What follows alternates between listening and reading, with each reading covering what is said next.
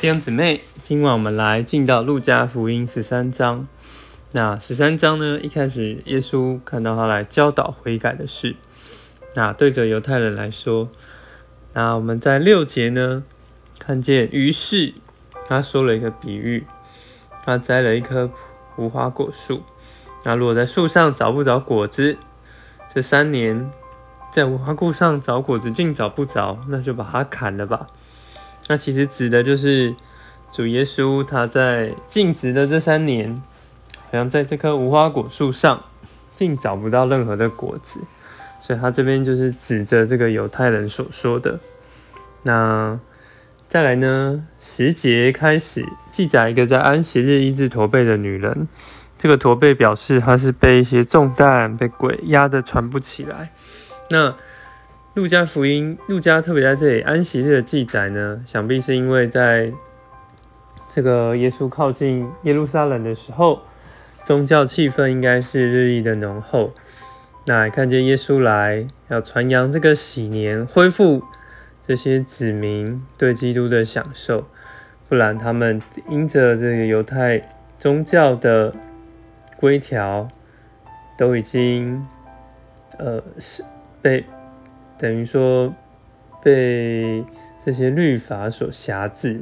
我们看到在十四节，哎，这个管会堂的竟然气愤的对群众来说，那耶稣就说这是假冒为善的人，他被捆绑了十八年，不当在安息日解开他的捆锁吗？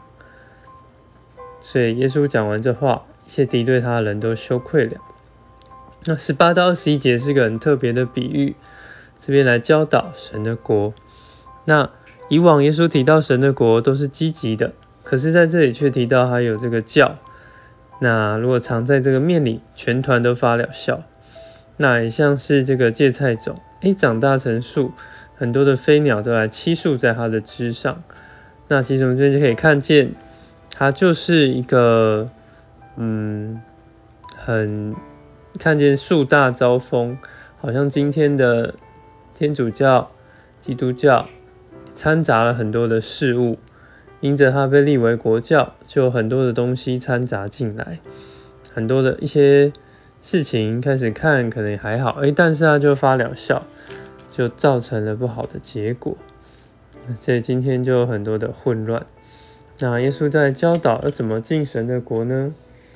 呃，我们进神的国呢，就需要竭力。走这个窄门，要进窄门，这条路是小的，不是这个像前面讲的大树。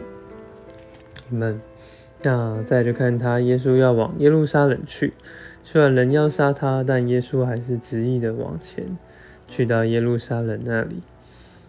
Amen。抓主耶稣用这样的比喻，这样的话。使我们能够脱离一些宗教的辖制、天然的观念，能够恢复我们对你喜年的享受。Amen。